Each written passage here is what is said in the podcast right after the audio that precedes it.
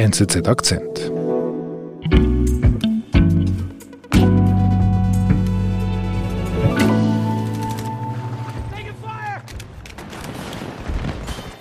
Fabian, wir sprechen heute über Gamen in China, da wo du heute lebst. Was ist eigentlich mit dir? Bist du auch ein Zocker? Also ich war ein Zocker, mittlerweile nicht mehr, aber in meiner Jugend habe ich schon relativ viel gespielt und habe damit eigentlich auch viel gemein mit der Jugend hier in China, die spielt auch sehr gerne oder korrekterweise muss ich sagen, die hat gerne gespielt, weil mittlerweile ist es ja de facto äh, verboten, online zu gamen.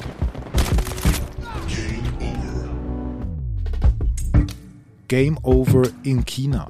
Peking erteilt den jungen Chinesen praktisch ein Game-Verbot. Korrespondent Fabian Kretschmer erzählt, was die Gründe für diese Maßnahme sind. Fabian, wie beginnt denn diese Geschichte, diese Geschichte des Verbots? Diese Geschichte beginnt bereits im Juli. Da habe ich eine Einladung bekommen von der Regierung zu einer Pressereise. Das ist relativ üblich, dass quasi hier die offiziellen Stellen die westliche Presse einlädt, um quasi ihre Agenda vorzustellen. Und als ich ähm, das Programm näher anschaue, muss ich sagen, da hat mich wirklich ein Programmpunkt total eigentlich fasziniert. Und zwar äh, sollten wir einen Spieleentwickler in Nanjing äh, besuchen. Das ist eine Stadt ungefähr eine Stunde außerhalb von Shanghai. Und mich hat das total ähm, gefreut, weil Online-Gaming, das ist ein wirklich faszinierendes Thema. Ich kenne das ja noch aus meiner Zeit in Südkorea, wo ich lange gelebt habe. Und ich habe quasi in den letzten Jahren mitbekommen, wie ähm, China da wirklich mit einer Rasanz an die Weltspitze äh, vorbeigerast ist. Also es gibt gar keinen Zweifel daran, dass die Industrie hier in China die weltweit größte ist und nur damit immer die Dimension einschätzen kannst, ungefähr die Hälfte der Bevölkerung hier in China spielt mehr oder weniger regelmäßig äh, Videospiele und es sind dann einfach mal über 700 Millionen Leute. Mhm. Und was ist das genau für ein Spieleentwickler, der, der dich so fasziniert, auf den du dich so freust? Äh, der nennt sich Migo, das ist ein quasi eine Unterfirma von China Mobile, also ein staatliches Unternehmen und die sind spezialisiert auf Mobile Games, also quasi äh, Spiele am Smartphone. Mhm. Ich mache mich dann auf den Weg nach Nanjing und ja, komme an im China Game Valley. Das ist mhm. wirklich total modern, also futuristisch erinnert mich eigentlich so ein bisschen, wie ich mir das äh, Silicon Valley vorstelle. So ein riesiges Center mit jungen Startups, vergläserte Gebäude, äh, total junges Publikum, was da zwischen den Gebäuden rumläuft. Alle haben ihren ja, Kaffee Latte quasi in der Hand. Und auch so ein bisschen, bisschen surreal. Da steht so eine riesige Statue vor einem der Gebäude. Das, das sieht aus, ähm, vielleicht kennst du den Film Transformer. Ich bin nicht gerade der Transformer-Gucker aber ich weiß, was du meinst. Ja, so quasi so eine, wie so eine Actionfigur, aber halt bloß auf überdimensional. Also nicht unbedingt, was man sich vor einem Bürogebäude jetzt irgendwie erwarten würde. Und da dachte ich mir schon, wow, ja, das ist echt nette Atmosphäre, das, das wird sicher spannend. Ja, und dann, ich gehe dann halt in das Hauptgebäude rein zu Migo, dem Spieleentwickler, und schon als ich den Raum betrete, denke ich mir, wow, das ist doch irgendwie ganz anders, als ich es mir vorgestellt habe. Wie meinst du das? Ja, ich werde dort begrüßt von einer Chinesin, die halt eine Firmenvertreterin ist, aber die stellt sich auch gar nicht mit äh, Namen vor. Die wirkt schon von der Körperstatue relativ steif und irgendwie ein bisschen unlocker. Die hat so strenges Make-up, die Haare zum Dutt geformt und wirkt irgendwie so ein bisschen, ja, halt so typisch Staatsunternehmen und nicht so Start-up. Mhm. Und ähm, noch ehe wir Hallo gesagt haben und uns gegenseitig vorgestellt haben, spricht sie dann auf einmal ja, so Lobpreisungen an die Lokalregierung.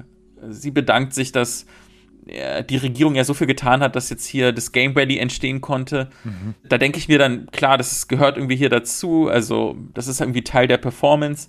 Und genauso geht es auch weiter. Also, der erste Raum, wo wir dann durchgeführt werden, das ist so ein 5G-Showroom. Also, da werden dann so ein paar technische Gadgets vorgestellt. Dann sehen wir so ein Promo-Video, was auch nicht viel mit Computerspielen zu tun hat, aber ich denke mir, klar, ähm, man ist ja höflich, man hört sich erstmal an, was das Unternehmen zu sagen hat und mhm. ich werde aber so ein bisschen ungeduldig, weil ich ja eigentlich eine lange Liste habe an Fragen und mich würde interessieren, was für Spiele die genau machen, wieso die so gut ankommen bei der Jugend. Aber keine Zeit, wir gehen in den nächsten Raum. Und dann am Ende der Super-GAU, also wirklich keine Zeit mehr, ähm, Hektik, wir müssen wieder zurück zum Bus, weil dann werden wir rausgeführt, mehr oder weniger, da hilft auch gar kein Pro Protest. Mhm. Ja, da war der T Termin schon zu Ende und ich dachte mir ehrlich gesagt so, wow, was sollte das Ganze? Ich war dann wirklich enttäuscht und zu der Enttäuschung kam dann auch, ja, Ärger. Also ich kam da ja wirklich sehr positiv gestimmt an und wollte halt eine Geschichte schreiben, abseits von diesem tagespolitischen Kram und der wirklich, ja, aufgeheizten Lage, sondern es ging halt um Computerspiele. Und statt Antworten kriegst du dann plötzlich dennoch irgendwie die Hand der Partei und der Regierung zu spüren. Irgendwie spürst du das. Ja, doch, auf jeden Fall. Ich, ich spüre, dass quasi mein ganzes Interesse da total abgeperlt wird. Ich kann keine Fragen stellen, ich bekomme da so einen Propagandatermin und mhm. Konnte mir auch gar nicht erklären, wieso. Also ich merke, die sind total nervös, die sind paranoid, die wollen nichts sagen der ausländischen Presse. Aber wieso erschließt sich mir gar nicht. Mhm. Und habe den Termin verlassen mit den Gedanken, wow, ich kann davon gar nichts verwenden. Ich habe auch kaum Stichporte in meinem Notizheft gemacht, weil das war, das war ja nichts. Das war total unbrauchbar. Aber ein Monat später fügt sich quasi das Schicksal und ich werde dann verstanden haben, wieso die so reagiert haben. Und letztendlich bin ich heilfroh, dass ich trotz diesem ganzen Stress und dem Hin und Her äh, nach Nanjing gefahren bin und äh, das Unternehmen auch wirklich besucht habe.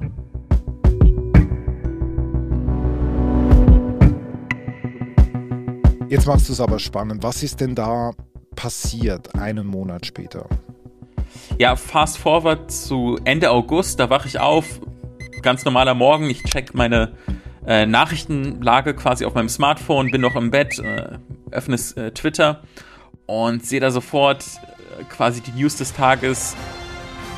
China is slowing down approvals of new online games. Online-Gaming-Verbot. Die Nachrichtenagenturen posten, dass ab sofort äh, Jugendliche, also Minderjährige in China, nicht länger als drei Stunden die Woche zocken dürfen. Drei Stunden? Ja, ja, und auch genau festgelegt, unter der Woche gar nicht und Freitag, Samstag, Sonntag eine Stunde jeweils. Zwischen acht und neun darf man spielen, ansonsten gar nicht. Schon krass. Ja, ich konnte mich da sofort identifizieren, weil ich ja auch in meiner Jugend relativ viel gezockt habe und schon dachte, wow, also da will dir der Staat vorschreiben, wirklich bis aufs Detail, wie du deine Freizeit verbringst. Mhm. Liefern die auch eine Begründung für dieses Verbot? Ja, doch. Also es geht darum, das schreibt die Nachrichtenagentur Xinhua, die ja, Gesundheit der Jugend zu verbessern, also die mentale und auch die körperliche Gesundheit. Und natürlich auch geht es um Internetsucht. Mhm. Klar, Internetsucht ist ein großes Thema hier und ja, also im Grunde geht es da wirklich auch um echte Probleme die dann angegangen werden. Mhm. Aber dennoch, es ist ja schon ein heftiger Eingriff ins Privatleben. Und vor allem, wenn ich zum Beispiel an meine Kinder denke, wenn ich ihnen sage, so, heute gamet ihr nur eine halbe Stunde, die finden dann schon einen Weg, wie sie, wie sie länger dann gamen können. Also ist das überhaupt möglich, das so genau zu kontrollieren? Ja, am Anfang dachte ich, das lässt sich doch gar nicht äh, überprüfen. Ich meine, man muss sich zwar hier immer registrieren, also jeder, der online geht äh, und ein Spiel installiert, der ist quasi mit seinem Ausweis und mit seinem mit seiner Nummer quasi registriert, aber ich meine, man kann ja einen großen Bruder fragen, man kann seine Eltern fragen, etc.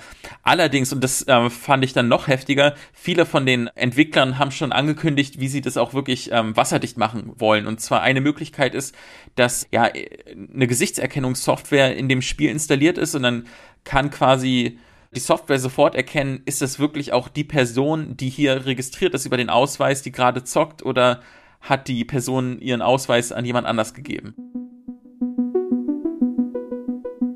Mich überrascht es gar nicht mal so sehr, weil was hier in den letzten Wochen und Monaten passiert ist, ähm, das geht alles in so eine Richtung, dass wirklich der Staat ja sehr stark eingreift. Also es wurde zum Beispiel der Nachhilfeunterricht äh, für Schüler sehr stark reguliert. Es gibt keinen kommerziellen Nachhilfesektor mehr, also die Firmen dürfen keinen Gewinn mehr machen. Oder ähm, es wurde ein neues Unterrichtsfach eingeführt und zwar, das beschäftigt sich mit Xi Jinping, also mit dem Staatschef. Oder vielleicht das größte Beispiel, das, was man so Cancel Culture nennt, dass Popstars einfach über Nacht verschwinden und deren Accounts gelöscht werden. Dafür sorgt hier auch der Staat. Also bestes Beispiel ist Chris U oder U Ifan heißt ja auf Chinesisch. Der hatte einen MeToo-Skandal und der wurde dann quasi gelöscht. Eine andere ähm, Schauspielerin, die hat die Steuern hinterzogen, die wurde gelöscht.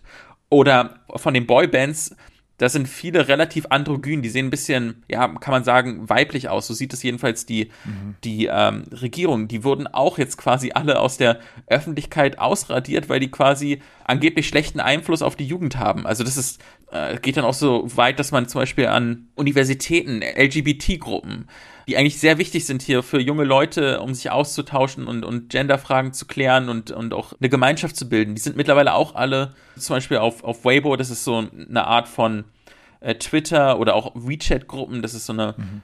Chat-App, vielleicht am besten mit WhatsApp äh, zu vergleichen, äh, geschlossen worden. Alles quasi, ja, gelöscht. Und da geht es immer um eine Mischung aus politischem Druck und Erziehungswille des Staats. Also der Staat, der vorgibt quasi, wie man zu leben hat. Mhm. Eben, das hat ja nichts mehr mit Online-Sucht, mit Gaming zu tun. Also das war ja die Begründung bei, beim, beim Verbot, dass man, dass man nicht mehr so lange gamen kann. Also nochmals, was steckt denn dahinter? Ja, also die, die Fälle sind alle unterschiedlich gelagert. Aber wenn man quasi sich die ganzen Entwicklungen mal ähm, anschaut, so aus der Vogelperspektive, dann zieht sich wie so ein roter Faden dadurch, dass eigentlich der Staat so ein bisschen äh, eine bevormundende Rolle hat und mhm. die Bevölkerung, insbesondere die Jugend jetzt in dem Fall, erziehen möchte und quasi ja vorbildliche Bürger heranziehen möchte. Mhm.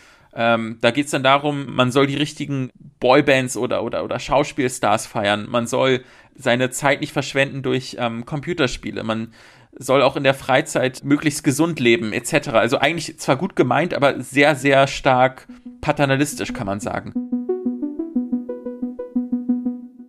Ich denke, so ein Weckruf der Regierung war eigentlich die sogenannte demografische Krise, die sich hier anbahnt. Also die Bevölkerung hier wird immer älter, sie schrumpft langsam und vor allem die arbeitsfähige Bevölkerung schrumpft. Und deswegen soll quasi so die, die Familienwerte, so wie die kommunistische Partei sie propagiert, wieder gefördert werden. Da geht es dann darum, dass möglichst viel Nachwuchs ähm, bekommen werden soll. Also die Familien dürfen jetzt endlich drei Kinder haben. Also das heißt, die, die wollen also wieder diese Drei-Kind-Politik soll gefördert werden, aber gleichzeitig soll dieser Nachwuchs zu guten Parteisoldaten erzogen werden. Ja, das ist jetzt ein bisschen pointiert formuliert, aber ja, würde ich wahrscheinlich so stehen lassen. Also ja. Was ist denn dein, dein Eindruck? Kann denn das überhaupt funktionieren? Also all die Berichte, die ich bis jetzt über die Jugend aus China gelesen habe, da hatte ich den Eindruck, die haben zwar eine kommunistische Regierung, aber quasi im Alltag herrscht eigentlich ein, ein purer, fast reiner Kapitalismus. Und jetzt dieser recht krasse Eingriff in, ins Privatleben. Ähm, kann das gut gehen aus Sicht der, der, Regierung? Ja, das ist eine spannende Frage. Die kann ich äh, nicht klipp und klar mit Ja oder Nein äh, beantworten. Mein Eindruck ist auf jeden Fall, dass die Leute hier in China, eben weil es zum Beispiel im öffentlichen Raum so viele Einschränkungen gibt und gerade auch keine politischen Freiheiten, dass man im Privaten eigentlich sich sehr viele Nischen sucht, um sich irgendwie auszuleben und, und, und diesen privaten Raum auch schützt. Wenn jetzt aber die Partei dort relativ ähm, stark wieder reinregiert, dann ja, sehe ich da schon schwarz. Aber das ist auch nichts Neues. Also das war ja viel krasser noch bei der Generation, die, sagen wir mal, älter ist, 60, 70, die haben ja noch, haben ja noch die Zeiten von Mao Zedong erlebt, der Landesgründer hier, der ja quasi Übervater der mhm. Volksrepublik China. Was ich jetzt sehe schon unter Xi Jinping ist, dass der Staat sich quasi zurückmeldet und auch äh, bei privaten Fragen immer stärker mitbestimmen will. Ob das gut gehen kann, ich denke mal, ähm, also dass es schon gut gemeint ist, dass die Leute erzogen werden und dass die Intention dahinter durchaus eine aufrichtige ist. Aber letztendlich wachsen hier keine reifen Bürger dann heran, weil quasi die Entscheidung wird einem abgenommen. Ich nehme jetzt mal wieder das Beispiel Online-Gaming. In meiner Jugend zum Beispiel habe ich viel Zeit verschwendet mit Online-Gaming und dann irgendwie eingesehen, ja, vielleicht will ich doch was anderes machen oder äh, mehr für die Schule lernen. Und äh, wenn man selber das einsieht, dann ist es natürlich ein ganz anderer Lerneffekt, als dass alles immer vorgegeben wird durch staatliche Verbote. Klar.